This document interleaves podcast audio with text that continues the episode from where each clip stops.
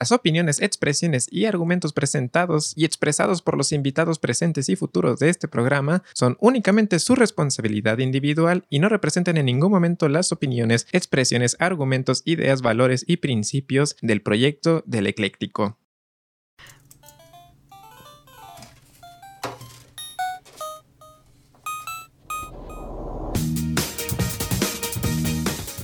Hola, ¿qué tal? ¿Cómo están? Ah, espero hayan tenido una semana perfecta, hermosa, así igual que ustedes. ¿Qué creen? Este es un episodio muy, muy, pero muy especial, porque por primera vez, no solamente en el podcast, sino que también en el canal, por primera vez en todo el proyecto del Eclético, por fin van a escuchar otra voz aparte de la mía. Me acompaña hoy mi buen amigo, colega, compañero de la carrera de filosofía, Carlos Ploso. Hola, ¿cómo estás? ¿Todo bien? ¿Gustas, ¿Gustas presentarte al nivel que tú desees? Quizás ni debí decir tu nombre. de por eso. No, mira, pues yo soy Carlos, estudio la carrera de filosofía. Pretendo especializarme en filosofía social, política, sobre todo. Ah, cosas como la ética, política, este, sociedad, antropología filosófica, ese tipo de cosas. Ah, bueno. Mira, vas directo al grano. Para lo que soy bueno. ¿Y qué más? Pues, pues nada, soy muy interesado, soy muy ñoño, leo mucho y ya. Sí, ya se notó porque aún ni te preguntaba, ya te adelantaste esos, esos rollos. Pero bueno, se nota ya luego lo que soy un mal entrevistador. Ok. Y bueno, creo que podríamos empezar. ¿Te acuerdas de las, de en aquella clase, las, las entrevistas del Brian McGee? Eh? Sí, sí. En, en ¿Cómo olvidarlas? Muy por cierto. En, en, primer lugar, no sé, creo que podríamos empezar con. What is philosophy? ¿Por qué decidiste estudiar esta cosa? ¿Por qué, a pesar de que a todos les preguntan hey, ¿por qué estudias lo que estudias? ¿Por qué te decidiste por esa vía? Pero es todavía más especial cuando, digamos, en las artes o en ciertas ciencias sociales, aunque claro, creo que no deberían ser llamadas ciencias en primer lugar. Es más especial porque luego, luego las preguntas acerca de lo monetario, el dinero, que si te vas a morir de hambre, que sí, yo sí me muero de hambre, no sé tú. Em, pero qué bueno que tengo sustentos, entonces hay que aprovechar las posibilidades que tenemos. Pero bueno, sí resulta curioso tomar ciertos caminos porque no son normales en el sentido de lo común. Pero pensar, claro que es normal, todos pensamos en algún momento, pero dedicarse, querer pensar bien, porque de dónde salió, te salió ese interés en algún momento. Sí, ese, esa vocación creo que es algo que todos los estudiantes podemos estar de acuerdo que es algo que yo creo que siempre hemos tenido. Sin embargo, no hace falta un catalizador, un algo que te haga decir, bueno, esto tiene nombre y se hace esto y quiero dedicarme a esto. En mi caso fue la, la, típica crisis del, del, preadolescente de qué voy a hacer con mi vida, ¿Qué, a dónde voy a ir, ¿Qué, cómo voy a comer. Mi mamá no puede estarme cocinando todos los días. ¿Qué, y ese tipo de preguntas y claro, uno empieza a ver, bueno, puedo estudiar informática, esto me va a dejar dinero, esto me va a dejar esto y esto va a ser otro, pero pues filosofía ciertamente no es algo que, que, suele venir cuando dices, a ver, voy a comer, ¿qué necesito hacer? Pero, de nuevo, yo creo que es una mala, una concepción pobre de, de lo que la carrera puede ofrecer en términos ya de, de vida de día a día. Porque es, a ver, creo haber, recuerdo haber visto la, en la página de la propia universidad que el 95% de los egresados de filosofía salen con trabajo, así que claro, no vas a ser millonario estando filosofía, pero vas a poder vivir de menos, ¿no? ¿Y dónde viste ese dato? Yo no lo vi. En la página de... Yo me fui a ciegas. En la página de Cook, ahí dice, los egresados de filosofía salen el 95% con trabajo. Este, ¿Qué tipo de trabajo? Pues en la docencia, obviamente, en el campo editorial, en el campo este, periodístico, en cualquier cosa que tenga que ver con escribir, pensar este, y opinar. Claro, yo también tenía la concepción esta de que está en el pensamiento común, ¿no? Ah, estudias filosofía, entonces vas a ser maestro. Claro, no se les ocurre la investigación y estas otras áreas formales. Y viendo que si el 95% salen con, con ese... ¿Qué porcentaje de ese 95 se dirigió a la docencia? Es interesante, pero de todas maneras, tú entraste con tenías la concepción de voy a ser escritor, voy a trabajar en una editorial o voy a ser maestro? Sí, uh, eso fue lo primero que pensé. Siempre me gustó hablar, soy muy hablador. este, y creo que todos. Pero todos ahí Ay, Dios. Y, enseñar cosas en general. Y ser profesor creo que es lo que mejor me da oportunidad para enseñar cosas y compartir esta emoción de aprender cosas. En general, aprender y de lo que sea. En general, es, es una práctica que yo disfruto mucho y que me gustaría hacer ver a las demás personas que también es, pueden disfrutar el aprender. Que también es, normal que la gente diga, aprender, no, qué flojera leer y estar haciendo estudiar y aprender. No, pero en general con el trabajo de, de, docente creo que puedo lograr compartir esa emoción por aprender que sé que todos tenemos alguna historia de ese profesor que, que nos inspiró. Nos dijo, oye, no, este, esta materia me gustó mucho porque el profe la dio muy bien. Quisiera ser ese profe. Así entré con esta idea. Una vez dentro, no sé si te pasó que te cambió el panorama, pero no para mal para mí. No que entré y dije, demonios, esto, esto es muy amplio, esto es, demasiado. O sea, hay mucho de lo que tengo que aprender, pero no hay una línea clara por dónde empezar ni a dónde terminar. es, es como que un, si fuese un videojuego, muchas carreras son como videojuegos lineales, ¿no? De plataformas, que vas de punto A a punto B. Pero yo creo que las carreras de humanidades... En filosofía yo la siento como si fuera Dark Souls, güey. Sí. es más mundo abierto. Puedes ir a cualquier lado. Pero si te vas a este lado, hay monos de nivel muy alto, así que tienes que... y está justo al lado de la, del inicio, güey, sí. Sí, eso, o, o, en, Skyrim puedes irte al monte donde están los caminos más difíciles, pues, hasta te van a matar, pues. Güey, Skyrim no es difícil, pero recuerdo al iniciarlo, dije, ah, muy bien, sería la cueva. ¿Y ahora dónde? ¿Dónde está el güey que me había encaminado? Eh, ¿Qué hago? Esa apertura, esa naturaleza de mundo abierto de estudiar esto sí te abre la perspectiva a qué otras cosas te puedes dedicar, ¿no? O sea, uno no pensaría que después de filosofía puedes seguir estudiando en otro campo, quizá metiéndote más a las ciencias, quizá metiéndote más a la política. Este, realmente la indefinición o la dificultad para hacer concreto el campo de la filosofía es justo lo que le da la, la, posibilidad de abrirse a otras ramas. Es una rama muy interdisciplinaria. Sí. Y creo que es algo que también me, me mantiene ahí. Puedo partir básicamente a donde quiera si me pongo el suficiente empeño, creo. En efecto, para mí fue aliviador. Sí tenía la concepción de que desde la secundaria dije, ah, yo creo que voy a ser filósofo porque ya ves las crisis en las que entramos, ay, no soy niño ni soy adulto y qué va a ser de mi vida. Eh, decisiones grandes vienen dentro de unos añitos, mis padres no van a estar ahí siempre conmigo, entonces dije, ah, ¿qué va a ser de mí? ¿Qué quiero hacer? Me impresiona escuchar incluso gente que ya está a punto de hacer su examen o de ya escoger sus carreras, este, decir, ay, no sé qué es lo que me gusta, nunca lo entendí. Desde, desde morrillo dije, ¿qué hay para mí? ¿Cómo soy? ¿Qué puede ser para mí? Me enteré de que eh, había estos dudes muy curiosos que nada más su trabajo era pensar. En una conversación con mi doctor me dijeron, tú pareces filósofo yo, porque nada más no te callas, en primer lugar. Haces preguntas chidas y ya tienes gastritis porque tienes ansiedad. Esa ansiedad la puedes calmar un poco enfocándote en problemas, eh, enfocándote en cosas actuales, en cosas que haya por solucionar. Em, y eso lo hacen los filósofos.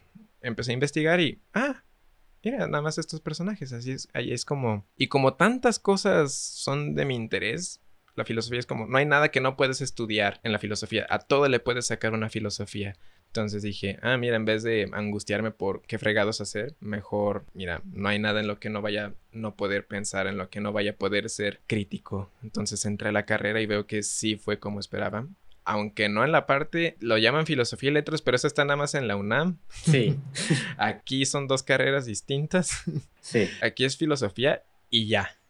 Entonces, sí dije, ah, miran, parece que no voy a trabajar una editorial ni nada de eso. Y eso más bien me dijo, qué chido, qué chido que no estés enfoque.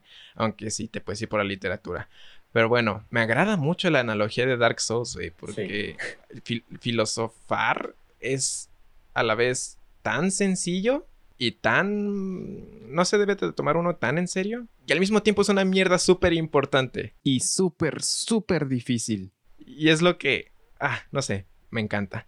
Pero oye, retomemos algo. Me encanta mucho el tema de la identidad. Y dije, a ver, preséntate y me avientas esa cosa. ¿Quién es Carlos? ¿Quién soy yo? Una pregunta de las primeras filosóficas en su naturaleza. Claro. ¿Quién soy yo? Esa es una pregunta interesante. Digo, todo, como todo en la vida, depende de dónde quieres ver. Puedes decir, soy un animal, soy un ciudadano, soy un apasionado de algo, soy, o sea, ¿cómo defines cuando algo es? O sea, el principio de identidad, ¿con qué lo llenas? Ay, no, ontología con Jesús López. Sí, ¿Ya la... tomaste porque lo citaste? No, pero... Esas son sus palabras. O sea, la, identidad, es decir, ¿qué eres? Es tener que rellenarlo con algo, ¿no? ¿Qué pones ahí? ¿Pones características? O sea, yo soy humano, hombre, de piel así, de cabello así, de ojos así. Digo, esa te puede dar una respuesta provisional, te puede servir para algunas cosas, pero puede decir, ¿quién eres? Soy ciudadano mexicano, y eso te puede servir para cosas ya desde internacionales. Puedes decir, ah, yo soy maestro, soy profesor, soy científico. Yo creo que lo, lo importante, pero yo, yo, no creo que por lo general, la pregunta así en general, ¿qué eres o quién eres? No va respecto a ni lo que, ni las características que te componen, ni lo que haces sino más bien es algo que no se puede responder con palabras, en el sentido de que no puedes decir, pues soy esto y que la gente te entienda. Ser algo es que alguien te conozca. ¿En qué sentido? Si no te conocen, no eres. tú te conoces a ti mismo. Oh. Así que alguien ya conoce algo de ti. Oh. este, y ese tipo de, de, preguntas, pues bueno, ya sabrás, son las que aborda la filosofía. No todas son tan ontológicas, tan abstractas, pero ya tienes una, una idea, ¿no? Muy bien, me encanta lo erudito que eres. De hecho, por eso siempre acudo a ti. Como yo para nada soy erudito, no soy, a pesar de que sí leo las lecturas que nos dejan y demás, pero ya a pesar de que sí las consumo medianamente bien, aún así no me espero que las cosas se me queden pegadas. No quiero ser tan enciclopédico soy como así como que más libre, no me agrada la rigidez, pero aún así me encanta cuando puedes acudir a alguien que sí tiene esa, ese sentido formal y ese sentido de que cómo las cosas tienen que ser, por eso siempre acudo a ti. Muy bien, pero ahora, por favor, para los escuchas. Imagina que soy una morra y te gusto. y te digo, Platícame de ti para conocerte. Ándale, ya. pues conóceme, En ese sentido. Ah, ah, pues conóceme, ah. háblame. ¿Quieres que le eche ganas yo? pues por supuesto que, voy a salir atrás de tu perro, no. Nada de Este, bueno, mis intereses. No, muy bien, muy bien. Creo que podemos irte conociendo conforme te vayas escuchando. Sí, claro. Muy bien. Igual qué coercitivo soy, ¿no? Te dije, introdúcete conforme a lo que tú quieras y ahí no, ay, dime más, dime más. Suelo tener esa actitud. Me recuerda que una vez con mi, a mi novia este, le puse a jugar este juego Undertale. Si, lo conoces, ¿no? Sí, sí. Ah, muy bonito, muy bello. Y le, dice, le dije, mira, está este juego. Está bien bonito porque tú puedes elegir si ser maldito y matar a los que te encuentras o, o si ser pacifista. Qué bonito, ¿no? Tú juega, yo nada más te veo y lo disfrutamos juntos, te veo jugándolo. Y cada vez que le escogía atacar en vez de algo así, yo de, ¿segura? ¿Segura que quieres hacer eso? Sí, entiendo la... Entonces, perdón, es una cosa, creo que todos debemos darnos cuenta de las cosas que hacemos y remediarlas. Muy bien. Entonces, comparte tu presentación hablaste de que te interesa la filosofía política, la filosofía moral, y justamente de esas son las cosas a las que siempre acudo yo a ti. Muy bien, muy bien. Pero, ¿qué es en sí la filosofía política? Porque ni siquiera lo entiendo. nunca lo termino de entender por más que lo escucho. Es una de las áreas en las que le corro, a pesar de que cada vez me voy dando cuenta de que es hiper importante pensar en política y pensar bien, pero justamente le corro porque al parecer es muy distinto dependiendo a quién le preguntes, cuándo le preguntes, cómo es que se lo preguntas y si ya comió o no. sí, sobre todo si ya comió. si no ha comido. Neurocientíficamente está comprobado que, güey, jurados sentencian más severo si no han comido. sí, lo sé, sí he visto ese estudio. Está, bien interesante. ilumínanos. Bueno, filosofía política. Este, si hiciéramos un diagrama de lo que es el corpus general de la filosofía, tendríamos, podríamos dividirlo de mil, de mil maneras, tú sabes, ¿no? Pero para eh, efectos de esta plática es más didáctico dividirlo en filosofía práctica y filosofía teórica. La filosofía práctica se concentra en problemas del ser humano, problemas actuales, problemas en los que se necesita deliberación y decisión. O sean normativos, que pretendamos descubrir leyes, reglas, ideas con las cuales dictar nuestro o dirigir nuestras voluntades o nuestras acciones, mientras que la teórica se concentra más bien en describir lo que es el mundo o buscar cosas en el mundo. Claro que ninguna, ni la teórica ni la práctica están separadas, una depende de la otra. Sobre todo la práctica depende de la teoría para poder sacar fundamentos para poder, tú sabes, ¿no? Pero en, esa concentración yo podría la, la, filosofía política más del lado de la práctica que de la teórica, aunque hay de las dos, ¿no? Del lado de la práctica tenemos en general cosas como la ética, la antropología filosófica, la filosofía del derecho, en general todo lo que tenga que ver con grupos de humanos organizados haciendo algo. Dentro de, eso, de esas, todo tipo de organización pues, están las organizaciones políticas, que es cuando grupos de seres humanos se reúnen para un objetivo. Si tú me preguntases, ¿cuál es la pregunta? ¿O cómo, con qué pregunta tú resumirías qué es lo que, de qué se trata la política? Es responder a la pregunta, ¿cómo nos vamos a organizar? Y en eso nos vamos a tener que encontrar con algunos problemas. Por ejemplo, el problema del poder, ¿no? ¿Qué es el poder? ¿Quién tiene el poder? ¿Quién debe tenerlo? ¿Cómo se obtiene? El derecho también es una cosa que va muy ligado a la política, que es un derecho. Me pueden quitar derechos, me pueden dar derechos, los derechos ya los tengo. Este, ¿Qué significa nacer con derechos? Cosas como la soberanía. ¿De quién es tal cosa? Pues esa es la propiedad, ¿no? Pero la soberanía es un concepto más amplio. Este pedazo de tierra, ¿quién lo maneja? A partir de ese pedazo de tierra, ¿quién se hace cargo de? ¿Por qué los patos son de la reina? ¿Por qué los patos son de la reina? ¿Por qué no puedes nombrar a un puerco Napoleón? que es, es, real, no puedes hacer eso. Y en efecto, todos los patos que no tienen dueña son de la reina. Sí, esa clase de preguntas. En general, eso trata de la filosofía política. ¿Qué lo hace filosofía y no política? El hecho de que vamos al meollo de las ideas. El filósofo estudia con ideas, siempre he pensado eso. Busca en el mundo ideas y las ideas que conforman a la filosofía política son justo esas, soberanía, libertad, igualdad, justicia, poder, derecho, y buscamos en ellas hacer un marco teórico, o sea, juntar un grupo de ideas que puedan explicarnos cómo funciona tal fenómeno y cómo debemos actuar. En resumen, yo creo que eso es la filosofía política. Mm, me agrada porque me agrada mucho las etimologías. Sé que por ahí hay una falacia que va en cuanto a eso. O sea, claro que los significados de las cosas este, trascienden más allá del significado original que tiene la palabra, pero me agrada, no sé si es por suerte que la definición que diste tiene que ver con la etimología que aprendí primeramente, política, viene de polis, que es no solamente ciudad, sino que una conglomeración de personas, y tica viene de, la técnica, ¿cuál es la palabra en griego? De, la, de la tecné. De la tecné. De la técnica, el arte de. Entonces sería, es la, la política es la técnica para que muchos carnales vivan juntos. ¿Cómo hacer eso correctamente?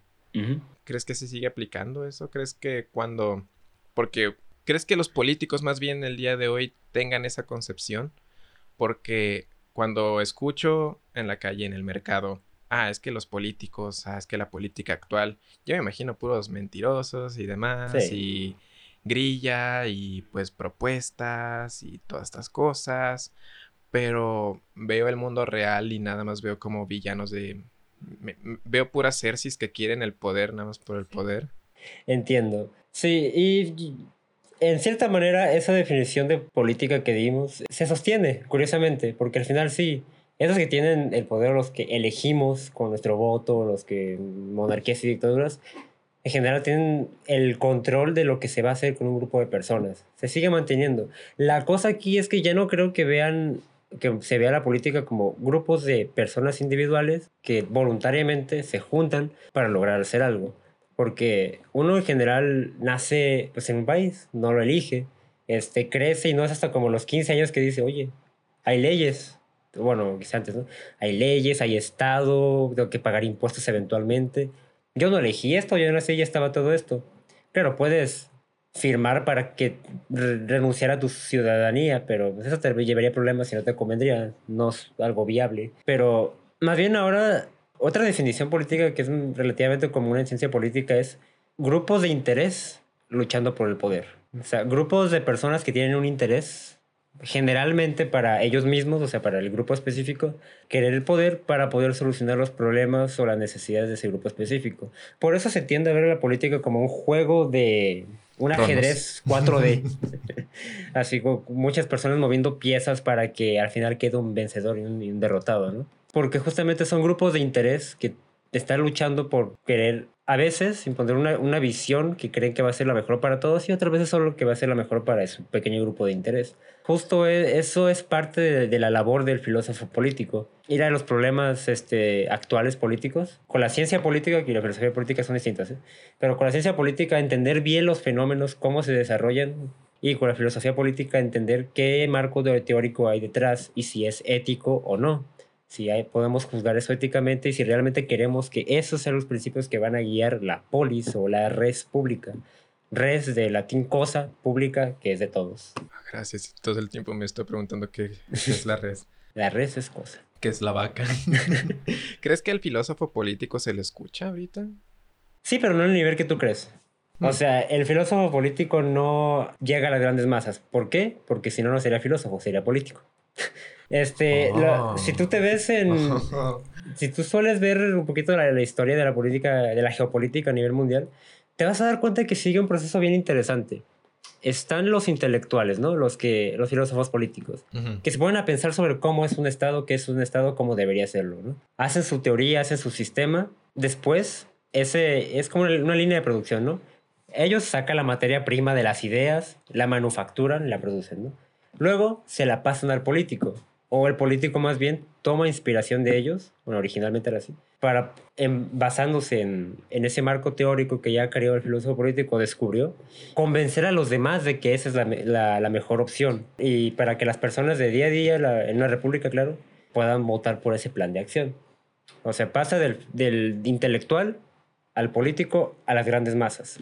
Ahora las grandes masas ciertamente no, no están, sí están obligadas moralmente a entender la teoría política, pero no factualmente. O sea, no, no es ilegal que no sepas qué, qué dijo Rousseau del Estado, qué dijo Rousseau de la soberanía. O sea, sin embargo, pasa un teléfono roto, se pierde información muy esencial porque para que el político haga llegar a las grandes masas las ideas, tiene que apelar a algo, tiene que usar retórica.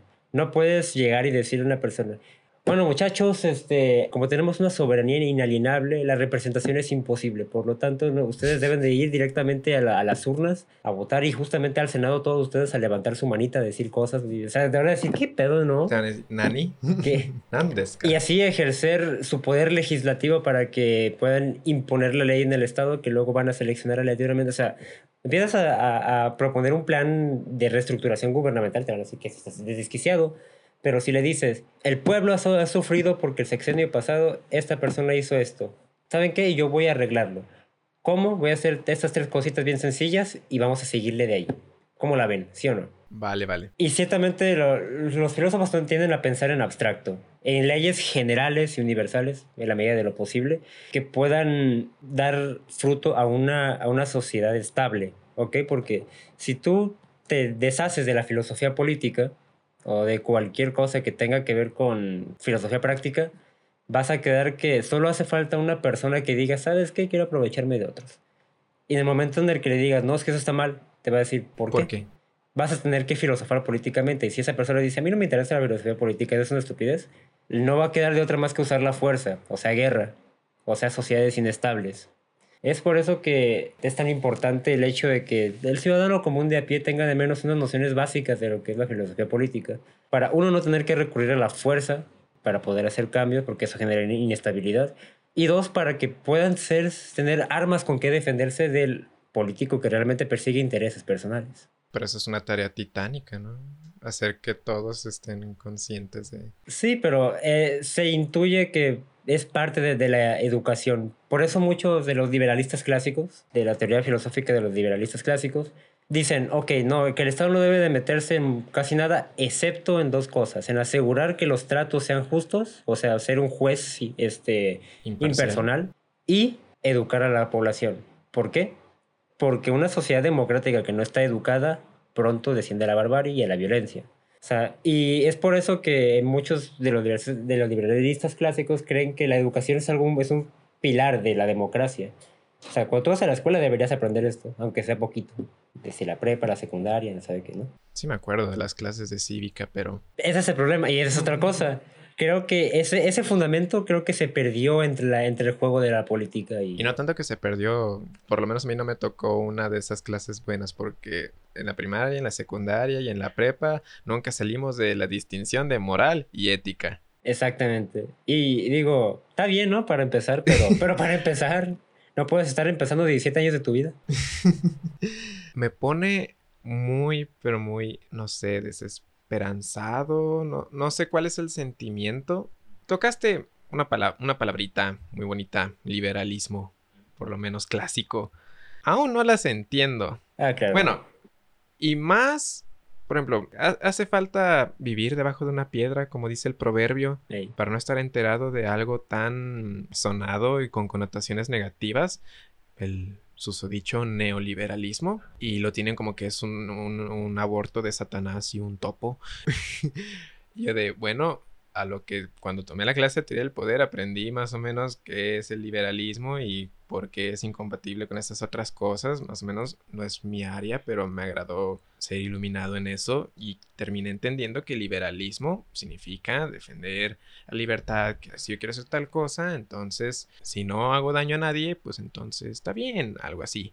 Y bueno, entonces está este otro modelo, digamos, pensamientos como comunistas, o sea, o eres libre o todos tienen las mismas oportunidades. Esa idea siempre va a ser como contradictoria, ¿no? Porque en cuanto tú eres libre, entonces si tú quieres obtener algo más que alguien no tiene, entonces ahí ya está siendo desigual, ok. Pero entonces si quieres que todos sean iguales, entonces se van a perder libertades porque si, si por tu libertad decides querer tener algo más que alguien, entonces ya no. De ahí viene esa, esa cosa. Entonces, con la mediana moderación, pensaría yo que lo mejor sería una especie de liberalismo controlado. Eres libre, pero no te pases. Aterrizado. Luego surge esta cosa, de repente la ven en todos lados, que el dicho neoliberalismo, que es engendro de Satanás y demás, y yo, bueno, neo es nuevo, liberalismo es esta cosa, ¿qué tiene de malo? Ah, va. ¿Qué, ¿De qué están hablando cuando dicen eso?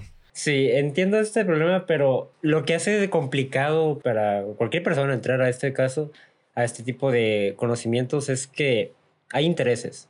¿Por qué? Porque la política, cuando sea de práctica, termina siendo un juego. O sea, no un juego de que no se tome en serio, sino de que tiene estas reglas, hay estrategias, hay modos de actuar.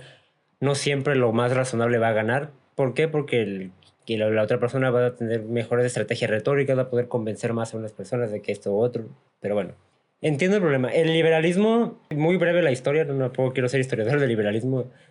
nació bien, yo lo pondría, sé que hay antecedentes de eso, pero yo lo pondría con John Locke. ¿Qué pensaba John Locke?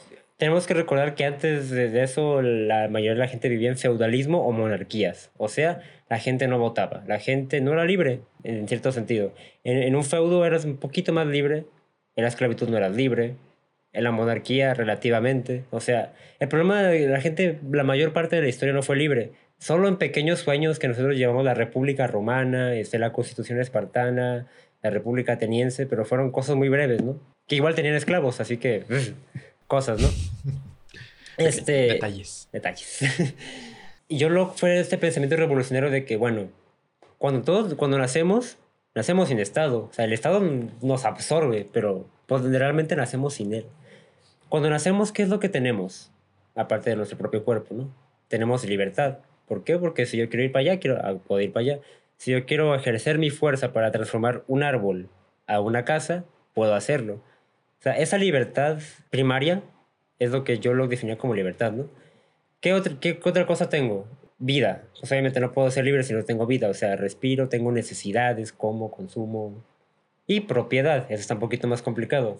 Necesito habitar en un espacio. Aún así sea nómada, por una noche necesito estar en un espacio y necesito tener ropa, porque es parte de mis necesidades de ser vivo, ¿no? De ahí nacen los tres principios del liberalismo clásico, que es libertad, vida y propiedad. O sea, sin Estado yo tengo esas tres cosas. El Estado no puede quitarme eso. ¿Por qué? Porque la función del Estado, un buen Estado, no debería ser otro más que el de defender esas tres cosas. Defender que pueda vivir que pueda ser libre y que pueda tener cosas sin que alguien me las robe, ¿no?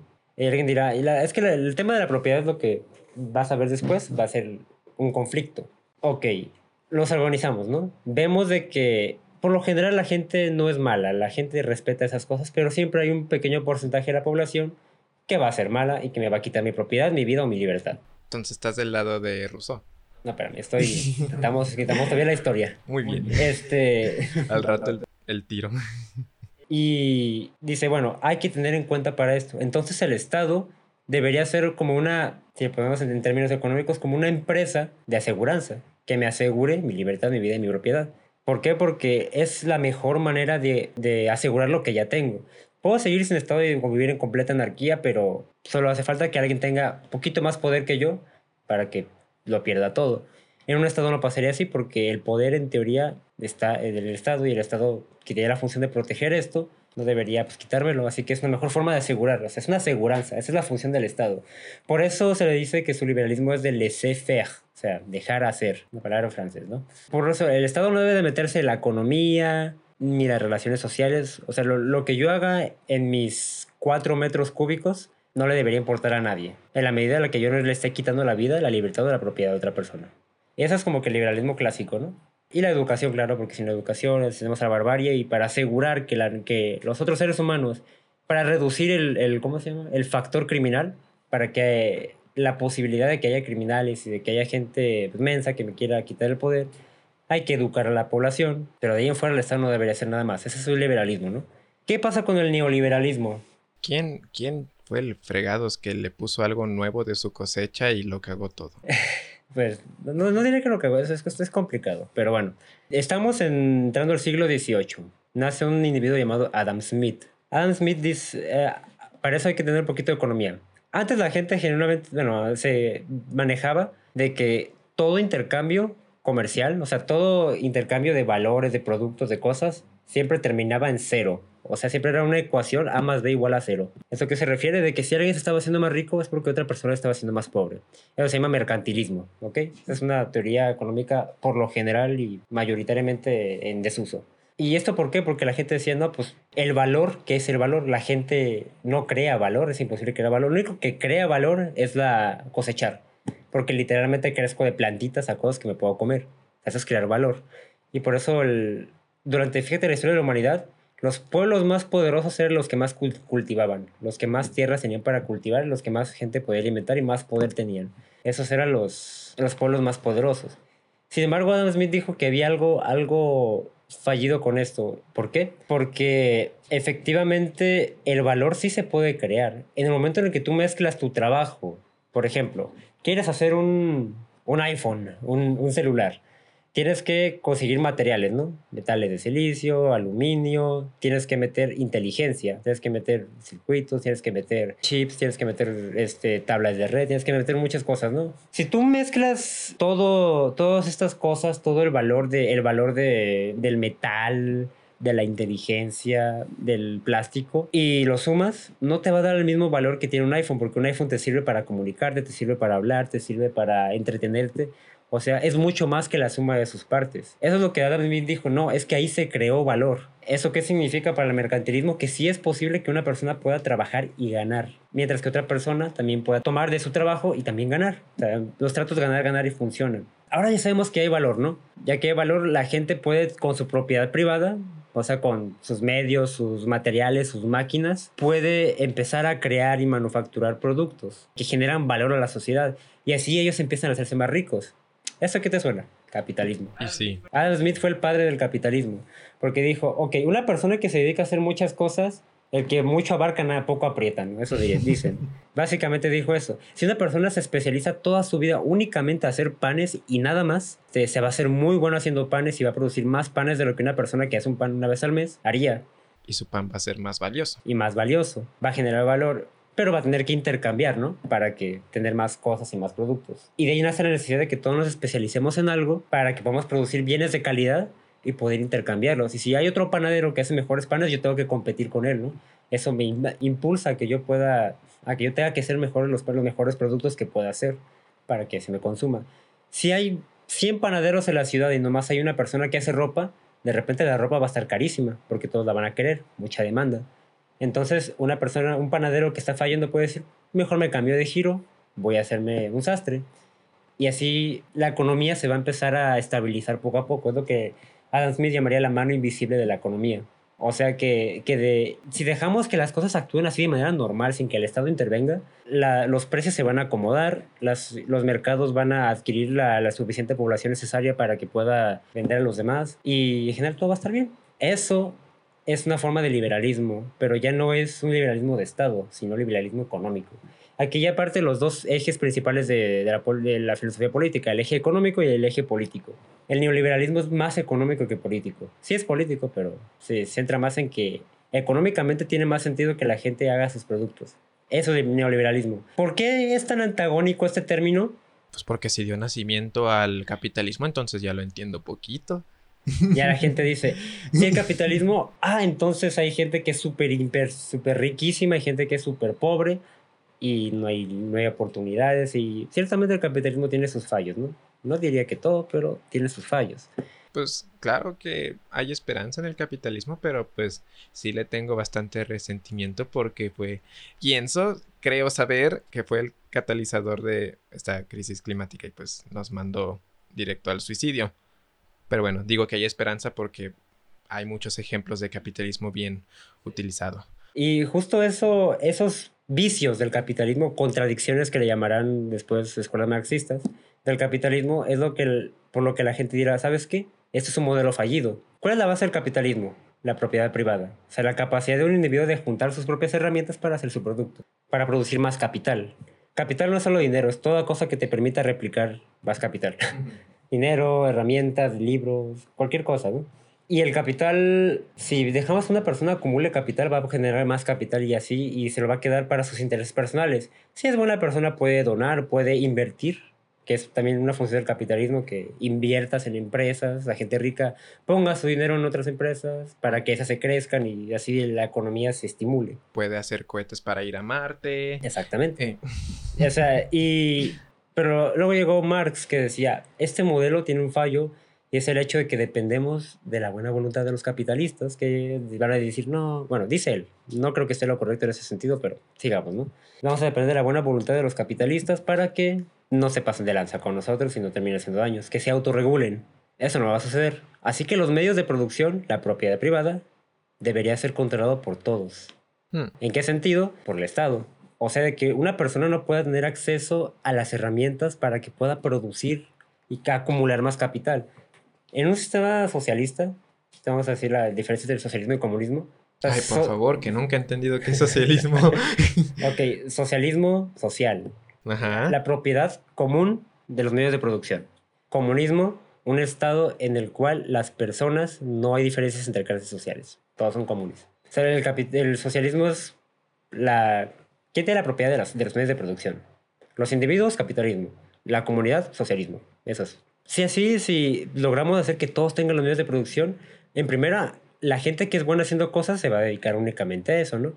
Pero la gente que necesita recursos porque es pobre, porque tiene poco dinero, se le va a dar del trabajo de, de, todos, ¿no? De los impuestos, básicamente. En la sociedad socialista, los impuestos son elevadísimos, 90, 95%, ¿no? Digamos. ¿Y de a dónde se van esos impuestos? A invertir en salud, a invertir en comida, a invertir en industrias. Y eso es lo que, en muy resumidas cuentas, los marxistas, los marxistas dirán, es que si logramos que los medios de producción los controle todos, vamos a tener una sociedad más justa y mejor. Por eso es que el, mucha gente se, se lanza a eso. Sin embargo, hay un problema, y es que el mercado, o sea, el mercado es el conjunto de personas que intercambian productos. Es impredecible, total y absolutamente impredecible. Y, de cierta manera, Marx sigue basándose un poquito en, en el mercantilismo. O sea, si tú lees, no me acuerdo exactamente en qué libro, pero vas a encontrarte una cosa que dice así como, el rico se hará más rico y el pobre se hará más pobre. Eso es mercantilismo, puro y duro. Este, cosa que ya vimos que no es cierto, que es posible generar valor. Y digamos, ya tenemos ejemplos históricos, ¿no? Pero te puedes poner a divertir de eso, pero para efectos prácticos, muy pocos estados este, socialistas quedan hoy en la actualidad y los que quedan, Norcorea, Cuba, China y muy entre comillas, solo políticamente, no económicamente. Económicamente es capitalista. Este, y vemos que mucho de, de, la, de lo que se vive ahí no es riqueza, ni el, el, valor en general de, la, de, las cosas en esos países, pues es, es cuestionable, ¿no? No viven de todo mal. El ejemplo de Cuba es un ejemplo muy interesante para analizar. A lo que quiero llegar con esto es que también el socialismo tiene sus problemas, sobre todo la impredecibilidad del mercado y de que vas a tener que intercambiar con otros países y no puedes ordenarle a los demás países que también sean socialistas. Así que entrarías en contradicción intercambiando con otros países porque estarías dándole dinero al capitalista. Y Además de que hay productos que simplemente son mejor prohibidos por un libre mercado. Los coches de lujo, si tú ves, por ejemplo, es muy común que la Unión Soviética haya coches que nomás se hacían ahí, pero no eran necesariamente los mejores coches. Hay gente que les encanta y todo eso, pero por, por general los mercados de lujo, cuando el Estado los trata de proveer, tienden a fallar. ¿Por qué? Porque los lujos son muy impredecibles y son muy caprichosos en general. Y por eso es que, eh, con eso creo que se entiende bien la dicotomía entre capitalismo, socialismo, neoliberalismo y ese es el conflicto, ¿no? Da mucho para hablar, realmente es un tema muy extenso, mm. ni siquiera lo termino de entender yo al 100, pero vaya, dale. No, pues ¿qué le doy si no tengo nada? bueno, eso, eh, está muy bonito traer a alguien que sí sepa ah, por esto no le hago eso. es que sí es complicado, te entiendo. No, yo también le hago cosas complicadas, no me dejes atrás, pero cosas tan... Hmm, necesitas cierto cierto mindset para meterte en ese en esos rollos porque creo que yo nada más veo los efectos de cosas que no entiendo y eso me da miedo y es justamente ese miedo el que me hace no te acercas a las cosas que te dan miedo entonces es por ello que me genera esa alienación hacia lo político porque veo como muchas cosas políticas están fallando y están repercutiendo en la vida de millones de personas por cuestiones políticas. Y veo que los problemas en cuanto a eso, en cuanto a esa área, esos problemas son titánicos, dantescos y no verles una solución pronta Quiere decir que entre, entre más tiempo se tarde en solucionar esos problemas, ese tiempo se traduce no en oro, sino en vidas. El tiempo es vidas. Y nada, creo que esa es la razón por la que no me tomo el tiempo de analizar qué significan esos conceptos, qué significan estas cosas, porque vaya, sí. Entonces creo que una de las técnicas que más me agradan para... ¿Quieres decir algo?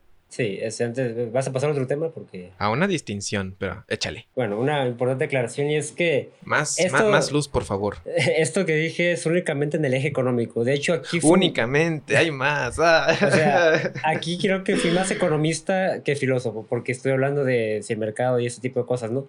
Pero al final lo que se... Lo filosófico de esta cosa es que realmente queremos que el Estado o sea, que el Estado se encargue de la economía, o sea, que se meta en cosas de cómo no estaría dañando nuestra libertad.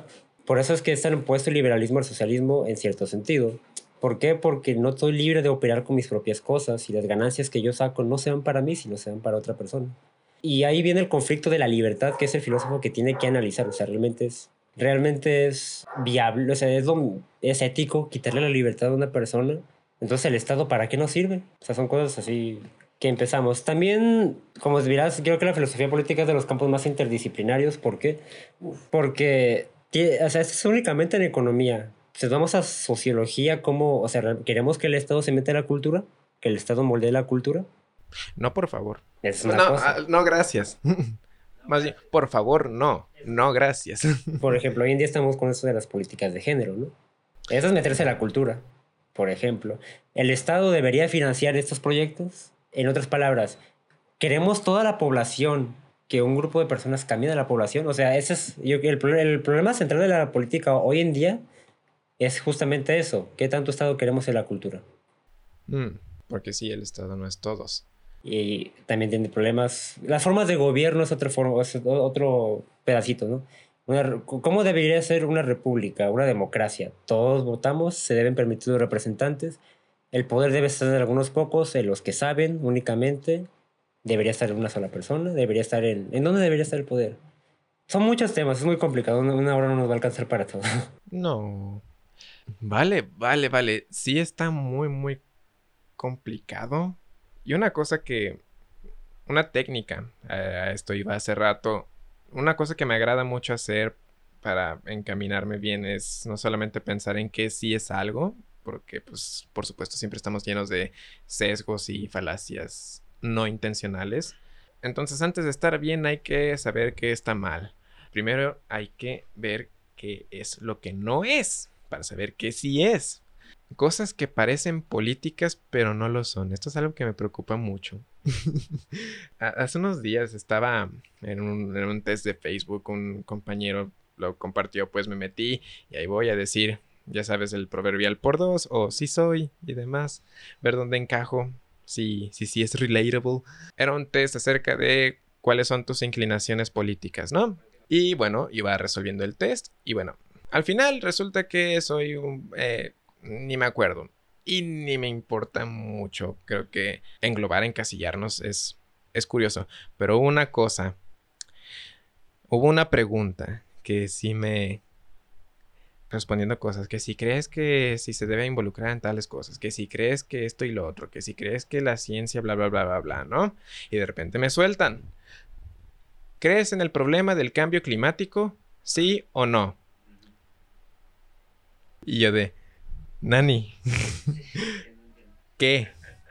Como por qué, o sea, y, empecé a pensar, o sea, si, si elijo sí o si elijo no, se va a ir a una balanza de que si soy de izquierda, que si soy de derecha. Güey, no, no, no, no, no, no, no. ¿Has visto The Office? Sí. No, God, please, no. No. No. Sí. Creer en el cambio climático no es ni político ni nada. Es una realidad. Quien no lo vea está ayudando a nuestro ¿Por qué? ¿Por qué? Porque no terminé el pensamiento, pero nada más te pregunto, ¿por qué? Dame más de tu luz, dame más de tu juego. Esto no debería ser cosa de debate. Sí, esta cosa, de nuevo. ¿Por qué es político nuestro suicidio? Nos incumbe a todos. No importa si es socialista, comunista. Porque esta, esta concepción va de nuevo. Está mal planteada la pregunta, definitivamente. Conozco ese test no es muy fiable, honestamente. Una porque en casilla... Creo que ningún test de Facebook lo es, pero es divertido. o sea, el, ese tipo de test, también creo que es, una política de compas, es como el más famoso, tiene un plano cartesiano y así. Este, sirven para hacer memes y ya. porque realmente las preguntas... Hay cosas que parecen de izquierda que son de derecha o... Quiero que eso se quede muy claro a todos los que nos escuchan. Ser de izquierda. Que son 15 personas. Y ser de. Plátano Chiapas está a 4.99. ser de izquierda o ser de, izquierda y derecha son significantes vacíos. O sea, no tienen un significado concreto, sino histórico. Históricamente, la izquierda ha hecho cosas que hoy la derecha hace. Históricamente, la derecha hace cosas que la izquierda hoy hace. Y viceversa. O sea, ser de izquierda y ser de derecha no significa nada más que sentirse de derecha o de izquierda. No es una realidad política. No es como que haya gente de izquierda, gente que se siente de izquierda o de gente que se siente de derecha. Pero esa significación cambió con el tiempo. Es una significación más bien histórica, no es algo factual, primero que nada. Segundo, ¿por qué es esto? Y es que no es nada más en el de en, los test de memes, ¿no? Lo, se ve que sí existe, no nada más en una mala concepción o en una pregunta mal hecha se ve en el panorama mundial. Incluso, bueno, ambos son ejemplos aterrizados, ambos son ejemplos que nos que acontecen ahora mismo. Di el ejemplo de que el cambio climático, que quienes creen o no pertenecen a una cosa o a la otra. Pero incluso en algo, no, es que ambos son inmediatos. En esta otra cosa que también es inmediata, por ejemplo en Estados Unidos, en Florida y en otros estados hellholes, eh, güey, les dicen, hey, ponte un cubrebocas. Ah, ya. Y dicen, no, me estás quitando mi libertad. Exactamente. No, no te estoy. Ahí está. Esa es otra pregunta que debemos de afrontar los filósofos políticos. Eso es algo que yo veo, no le veo lo político en ningún lado y lo hacen político. Aquí la pregunta, de una, bueno, primero respondemos en orden, el cambio climático. ¿Por qué es esto político? Es que no lo es. La pregunta en sí no lo es. Los intereses detrás sí lo son. ¿A qué me refiero? ¿A quién le va a interesar hacer dinero con... Claro, a la gente malvada, pero bueno. Mira, sí existe. o sea... Ay, no, me acordé de estos güeyes que te venden agua de glaciar. agua de glaciar. Ya, ya, ya. Respira, respira. el, aire de las montañas de Canadá también. Me aterra. Bueno, pero a lo que voy es que si tú, por ejemplo, dices sí, hay cambio climático, ese test seguramente está pensando, quiere que haya regulaciones a las empresas para que no emitan tanto, tanto contaminación, no sé. Mm. Y la gente va a decir, es de, no creen en el cambio climático, es entre comillas de derecha, porque no hay limitaciones del gobierno, el gobierno no se mete en la economía y, dejamos, y somos libres. Mm, y más petróleo. Más petróleo. Eso dicen que de nuevo, derecha e izquierda no significa nada. ¿Por qué? Porque pues, los países de izquierda también necesitan producción, también producen. O sea, el preocuparse por el cambio climático no es político, en efecto, pero los intereses detrás sí lo son. Y es justo por eso, ese es de hecho el trabajo del, del filósofo político. De hecho, estamos viendo muy claramente que es muy común ver esto, ¿no? Que, ay, no creen el cambio climático están de derecha, pero no, eso no, no pertenece a esa rama, no debemos de preocuparnos políticamente por ese problema, sino científicamente. Y ya regresando al ejemplo de, de la gente que se quita el cubrebocas porque no quiere, Estados Unidos está muy basado en el liberalismo, es muy liberalista. Hiperindividualista, sí. Sí, y tienden a ver por su propio interés. Y digo, eso es, también creo que Adam decía eso, que si todas las personas ven por su propio interés en un mercado, únicamente en un mercado, el mercado va a florecer. No se transmite lo mismo a todas las cosas. Digo, aquí como filósofo político yo me preguntaría, ¿debemos darle el permiso a una persona de destruirse a sí misma? Si esa destrucción involucra la destrucción de otros. Definitivamente no, creería. Tenemos que fundamentarlo éticamente, ya pasamos de la política a la ética. Pero esas son las preguntas que hacen el filósofo político. ¿O qué otras cosas? En el ah. cambio climático, la pregunta de que ¿es realmente un problema político? ¿Debe de politizarse eso? O, a ver, otro problema así de medio estúpido. Mm, no sé, dame un ejemplo. Otro problema estúpido. Mm, bueno, no tan estúpido, pero la censura, ¿no? O cancelar gente. Hablemos de cancelar gente. Cancelar, la cancelación, las funas, son cosas políticas. Pero. Ah, y aguanta. Ajá. Ya se me ocurrió algo. Me acabo de acordar de este carnal, el youtuber político aquí en México. Chumel. Sí, Chumel. Sí. Está bien. Este carnal, pues, hey, dice cosas. X. Ya no lo veo tanto porque no sé, no tengo tiempo ni estómago para verlo, pero en el rato en los que los veo, o sea, no veo ningún problema en su contenido. Nunca ha dicho ser periodista, ni él ni su equipo. Y es más, ni siquiera hace como, no, te da opiniones, simplemente nunca habla de nada que no esté ya publicado. Siento que personas que dicen que su contenido está gacho y demás, o que lo critican así, pues no lo han visto, ¿sabes? O de que, ay, nada más desinformando, ¿no? eh, te está poniendo videos, te está platicando lo que fulano dijo, lo que el presidente dijo y con videos y demás. Ok, o sea, es nada más alguien que está comunicando y me agrada porque pues me lo, me lo aterriza de una manera ligera cuando se puede, cómica y me parece muy bien porque no tengo estómago, eso me encanta decir eso, no tengo estómago para meterme de lleno a la información política porque no hacer nada más que darme úlceras. Entonces alguien que intenta hacerlo divertido me parece bien. Ok, ¿repercute su opinión que ni siquiera da? No, no me parece importante. Y sin embargo, hace un mal chiste. Sí, tampoco se me hace tan buen cómico, pero ¿y qué? O sea, ¿y, y qué? dice algo, hace un mal chiste, le quitan su programa, hablaron de él por una semana sin parar. ¿Por qué? Va. Nada más dijo una cosa fea una sola vez y ya lo andaban crucificando. Personas con muchísimo más poder y con muchísimas más intenciones y con mucha más repercusión dicen barbaries muchísimo más seguido y no veo que quieran funar a, a estas cosas que sí importan. Chumel no repercute en la vida de nadie. Ni siquiera debería repercutir tanto a nivel de entretenimiento. no, es... No es eh, Tiene su business y ya. Sí. Y lo funan, y lo cancelan, y lo crucifican. Está este carnal ahora que repercute directa e indirectamente en las vidas de millones de personas en muchos sectores económicos, sociales, culturales. Culturales, sí, lo que sea, y nadie lo... Nadie lo juna. Yo veo muchísimo menos importancia en estas cosas. Sí. Sí. ¿Por este, qué? Entiendo. El hecho de funar es un acto político. Curiosamente no realizado por los políticos, sino realizado por la propia población. Analizándolo como filósofo político, estamos viendo un grupo de personas que ante una percibida injusticia tratan de tomar el poder que tienen, este, reclamar el poder que tienen para callar a alguien que siente que está haciendo daño a otros, ¿ok? Es una acción política. Sin embargo, ¿cuál es el problema de eso?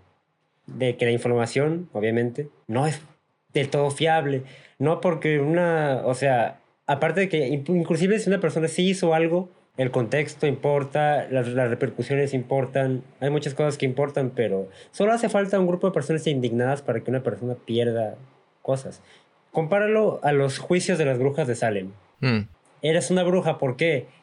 Mira, si tú puedes, te vamos a meter bajo el agua 10 minutos. Si te ahogas, eres una bruja, si no, no lo eres. Algo así, ¿no? es un reclamo del poder anárquico. ¿Por qué? O sea, la gente toma el poder solo porque lo puede hacer y ya. Es por eso que existen las cortes de justicia, ¿sabes? El hecho de que hagamos una denuncia y de que se haga un proceso es para asegurar que cuando una persona cometa un delito o cometa algo que sea inmoral o algo sea, sea castigado. Pero justamente, ese es el total fundamento de las instituciones de justicia. Eso es lo que hace un acto de funar ilegítimo. El hecho de que pues, no hay ninguna rigurosidad ni, ni hay garantía de que esa persona cancelada realmente o si lo merezca o vaya a afectar en algo, ¿no? Eso únicamente viendo en abstracto, viendo en directo, hay otra cosa interesante aquí, es que seguramente uh, has escuchado esa palabra de agenda. La agenda, sí, la agenda política. Tiene agenda política, ¿no? Hay gente que genuinamente tiene esa agenda, o sea, que, que la tiene al menos en su cabeza, ¿no? Por ejemplo, hay un cierto tipo de narrativas que se han permeado desde hace 100 años o sea, desde hace, sí, sí, más o menos 100 años, un grupo de intelectuales pensó que había algo mal en la cultura y que el Estado debía meterse, ¿no? Pero ahora, fíjate bien, te voy a dar dos, un concepto, vamos a un juego, te voy a dar un concepto, ¿no? Opresión. Te voy a dar dos grupos. Me vas a decir quién es el oprimido y quién es el opresor. Estoy seguro que nunca has leído ni a ninguno de los teóricos de la escuela de Frankfurt, ¿verdad? Todavía no. Ni la teoría crítica, ni teoría de género tampoco, ¿verdad? Leído. Eh, no personalmente. Ok. Solo has escuchado por ahí, ¿no? Sí, mi novia me ha platicado de eso. Ah, está bien bonito escucharla. Te amo. ok, opresor. Hombre mujer. Dime quién es el oprimido. La mujer. Blanco negro. El negro. Transexual cisgénero. Transgénero. Migrante nativo. Migrante. Nativo. El nativo porque los migrantes vienen de Europa y colonizaron. Son colonizados. Ah, mira. Ahora. esa es otra. Migrante ciudadano el migrante es el oprimido. Mm. Ese tipo de narrativas mm, ya han sido pensadas, mm. pero la gente no entiende de dónde vienen. Ya veo, ya veo. Y ese tipo de problemas, o sea, y en ese sentido los chistes que hizo Chumel atacaban a un grupo oprimido, ¿no? Pero no lo, no, lo, atacaban, así que no había opresión. Era un chiste, de mal gusto, pero era un chiste. De mal gusto. pero esa es la cosa, ¿no? Esas narrativas, ese es yo creo que el vicio más grande de, de, de la grilla, que la gente se enmarca en un marco teórico que no analiza, que no analiza en su tiempo ni en su contexto. Ajá, porque es que sí, somos unas máquinas llenas de contexto. O sea, me, me dices estas cosas y lo único que pienso es en los problemas sistémicos que hay ahorita, pero justamente sí. Nosotros andamos aquí de nativos, migraron para acá y nos mataron a todos. Esa es la narrativa, ¿no? Por supuesto que los migrantes no fueron los oprimidos ahí, sino que pensaba, vale, vale, en otros contextos, claro, claro. Sí, y ese tipo de narrativas se siguen utilizando y forman agendas. Esas agendas son las por la gente hace grilla, la gente hace movimientos y marchas, por eso.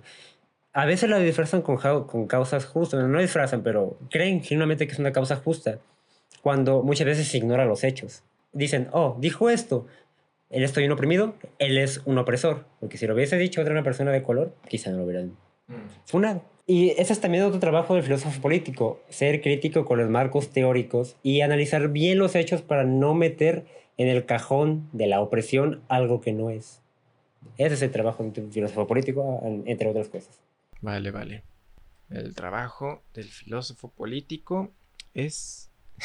No meter en cajones algo que no le pertenece al cajón. Not my circus, not my monkeys. Hay que poner los monos en el circo adecuado. Ajá. Muy bien, muy bien. Ah. Vale, Carlos. En, en, cuanto a estas cosas políticas, siempre agradeceré la luz radiante que echas sobre mí. Gracias, gracias. ¿Y qué más puedo agregar? Promoción. Sponsorships. Este programa fue traído a ustedes por Funas Innecesarias. Funas Innecesarias. Muy cerca en tu siguiente comediante, youtuber o personalidad de internet medianamente relevante en la mente de algunas personas. Mm. ¿Mm? ¿Se te ocurre alguien más? Un saludo a Marcuse, te odio. Este programa también es traído a ustedes por migrantes opresores. Migrantes opresores. Causaron un genocidio, ¿saben? Te digo, es complicado. Pues bueno, ¿algún mensaje que le quieras decir a alguien que se interese en la filosofía política? ¿Algún consejo de cómo hacerlo correctamente? ¿Crees que tú lo estás haciendo correctamente? Pues no sé, la verdad, pero... Nadie sabe, ¿verdad? Nadie sabe, pero si fuese a dar un consejo, no desistas. No desistas, me encanta. Y primero, bueno, aparte de no desistir, es Primero la teoría, luego la práctica. Antes de analizar problemas políticos, léete bien la teoría. y busca la teoría y la práctica, no la práctica y la teoría. O sea, no trates de tratar de encajar el mundo en tu visión. Ve el mundo y luego haz una visión del mundo que corresponde a eso. Me encanta. Me encanta, en efecto. ¿Hay, ¿Hay algo que tú veas bello en el estudio de lo político? Porque es por eso que no, lo, no me acerco yo mucho. Porque, digamos, estudiando lo natural, las ciencias, me maravillo a cada rato me maravillo al pensar acerca de los mecanismos que hacen al universo funcionar. Obviamente la biología y la conducta tienen mucho que ver en lo político porque últimamente es por nuestra conducta por lo que eh, actuamos políticamente. Pero sino que viendo la conducta en su manera más esencial y primigenia y biológica y física y objetiva, me encuentro con muchas evidencias del por qué el humano es maravilloso y de verdad por más mal que veo, yo sigo amando al humano. Ayúdame a ver dónde está lo bello en lo político. ¿Cómo me puedo maravillar políticamente? Ya. La, si algo que yo amo en esta vida es la civilización. O sea, el concepto de civilización. Un grupo organizado de personas que quieren hacer algo chido. No, sí, sí, me encanta. ¿Y qué cosas chidas ha hecho la civilización? Ya no solo estatuas, ya no solo monumentos, a mí me parece muy bello cuando, por ejemplo, me pongo a leer de la batalla de Farsalis, un grupo de, de, romanos luchando por un movimiento político, por ejemplo. Hacen estrategias, se visten en ciertos lugares. Por ejemplo, la historia de Constantino el Grande es una cosa de leyendas, de verdad. O sea, cómo una persona pudo salvar a un imperio en crisis y lograrla, y lograrla estabilizar con su. O la, el, la historia del otro emperador romano, Aureliano, güey. Estaba siendo atacado Roma, güey, por Zenobia, la reina de los, de los sasánidas, creo. No, del, imperio palmarino, por los germánicos, por los sajones. está atacando por todo, está a punto de caer el imperio y Aureliano con sus propias estrategias políticas pudo restablecer el imperio por un breve periodo, aunque duró como un sueño, pero pudo lograrlo, ¿no? Cómo, por ejemplo, en Atenas se formó la democracia y cómo la gente por fin tuvo el poder de decir qué quiere hacer con su propia vida, con sus acciones yo cuando veo el Partenón y cuando veo las estatuas, los bustos destruidos, digo, güey, la gente hizo cosas chidas. Sí. O por ejemplo, Cicerón. No sé si sabes que Cicerón, o Quiquerón en su pronunciación original, logró a pura política, a puro verbo, detener al segundo César. O sea, así, a puras políticas y reformas y organizando al Senado y convenciendo a gente, logró detener a Marco, a Marco Antonio, Marcus Antonius. Ve nomás. Y le salió luego por la culata con Augusto. O sea, ese tipo de cosas. ¿Qué otra cosa bella veo? Las agencias espaciales ah. son financiadas por el gobierno. Cuando un grupo de personas se organiza para financiar, oye, damos dinero, pero ve que hay más allá de las estrellas. Eso promueve la belleza. Perfecto. Me, me hiciste pensar en cómo esta frase suena mucho, suena muy seguido. Constructo social. ¡Ay, no! ¿Por qué piensas eso? ¿Por qué defiendes eso? ¿No ves que solamente es un constructo social? Güey, güey, güey, sí. Excuse me, la construcción social es bellísima. ¿Sabes qué cosa es una construcción social? La democracia. ¿Sabes qué cosa fue construido socialmente? El... Ah, ejemplos de construcción social. La sociedad no hace más que construir cosas bellas. Claro que tenemos muchísimo que aprender y pues debería haber, debería haber más filósofos para pensar acerca de esas cosas, solucionar esos grandes problemas que enfrentamos ahora mismo. Vaya, vaya, gracias por haberme hecho ver belleza en otro lugar. Lo hay. Y si es bello, eh, no, quiero tocar un tema ya, pero más bien como un apéndice. Otra cosa, si vas a hacer política, Es política, no estética. ¿A qué me refiero? Que es muy fácil dejarse llevar por el cuento del Goliat y el David, del opresor y el oprimido, por ejemplo. Muy fácil llevarse porque no es que nosotros tenemos esta, sostenemos la bandera del socialismo para hacer una sociedad más justa, derrocar a los malvados capitalistas que harán del pobre más pobre del rico más rico en una sociedad. O sea, ese es un discurso hasta este punto estético, ¿no? La estética y la política son una relación que no se ha explorado mucho, que a mí me gustaría explorar próximamente en alguna publicación. Pero realmente hay en los movimientos políticos hay mucha estética. Ve la batalla, por ejemplo, de las Termópilas, los 300 espartanos. Es estética pura. 300 espartanos que se, que se organizaron para defender su ciudad en contra de los persas. Esos 300 gloriosos heroicos detuvieron al, al ejército por un periodo de tiempo. O sea, eso es estético políticamente también fue una maravilla, pero no por la valentía, sino por la organización, la estrategia, ese tipo de cosas. Y pues, a ver si no lo a ver si no tengo el concepto mal entendido, pero pues serían los objetivos finales de, de muchas de estas corrientes, o sea, son estéticos, ¿no? Eh, el hecho de que el comunismo, de que el pueblo entero sea dueño de sus propias cosas y que nadie esté por encima de nadie, eso me suena, o sea, las cosas suenan muy bonitas en cuanto a sus objetivos finales. Me suenan bastante estético y también del otro lado, la, libertad, ah, claro, todos tienen que ser libres hacer, de hacer todo lo que quieran y también suena bonito. Es empoderante. Empoderarse es estético. Empoderarse es, estético, exacto. Es un concepto estético. Y sí, hay muchas, fíjate, las marchas hay grupos políticos que se visten igual, tienen un uniforme, tienen colores, tienen banderas, tienen símbolos. Son movimientos hasta casi artísticos, porque hay artistas políticos, panfletarios. Hay que tener mucho cuidado con eso. En fin, ¿y sabes qué cosa también es bonita? ¿Vas a Que es... Ay, la otra práctica filosófica tan omnipresente. No, este es eh, esto es PG-13, güey, family friendly. No, la otra cosa bonita es esta. no, que, esto, que estoy en Twitter, en YouTube, en Facebook, en todos lados como el ecléctico. No olviden el correo electrónico contacto.ecléctico sin acento arroba gmail.com.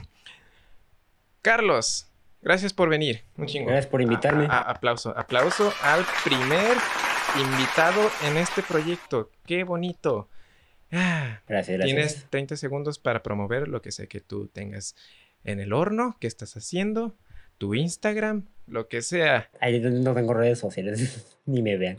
Estás, te fuiste a tu cueva. Me fui a mi cuevita, mi baticueva. Por completo. Pues nada, si algún día ven un libro escrito por, por Sergio Carlos Ramírez, cómprenlo, soy yo. Ah, saldrás en mi club de libro ecléctico. Perfecto. Bueno, entonces, si eres un fantasma en el internet, ni modo. Hasta luego. Bye. Soy malo para los despidos. Adiós. Ya saben. Bye. Hola, Kitito del futuro. Después de esa conversación, nada más quería volver a agradecerle a Carlos por haber sido el primer invitado y gracias por una conversación tan iluminadora. Tanto que sigo pensando en algo que dijo. Se los quiero repetir de tan fregón que estuvo. Busca la teoría en la práctica, no la práctica en la teoría. No acomodes el mundo a tu visión.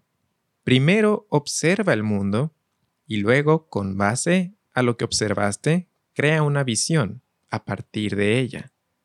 Esto es un pilar, esto es... dio en el clavo de una manera magistral. Este es el pilar de muchísimas disciplinas intelectuales y científicas. La verdad está fuera de ti. Nuestras visiones y nuestros pensamientos son limitados. No podemos acceder a la verdad natural únicamente por nuestros pensamientos, nuestras percepciones y demás. Todo acerca de nosotros es falible, falla, no es perfecto, es sumamente imperfecto. Por eso tenemos que acomodarnos nosotros al mundo, el mundo no a nosotros. Ese es un gran principio del pensamiento crítico. Y nada, entre más practiquemos eso, mejor podemos conocer, mejor podemos saber, y entre más sabemos, menos tememos, más amamos. Ya se la saben. Entonces, hasta la próxima. No olviden ser unos fregones. Bye.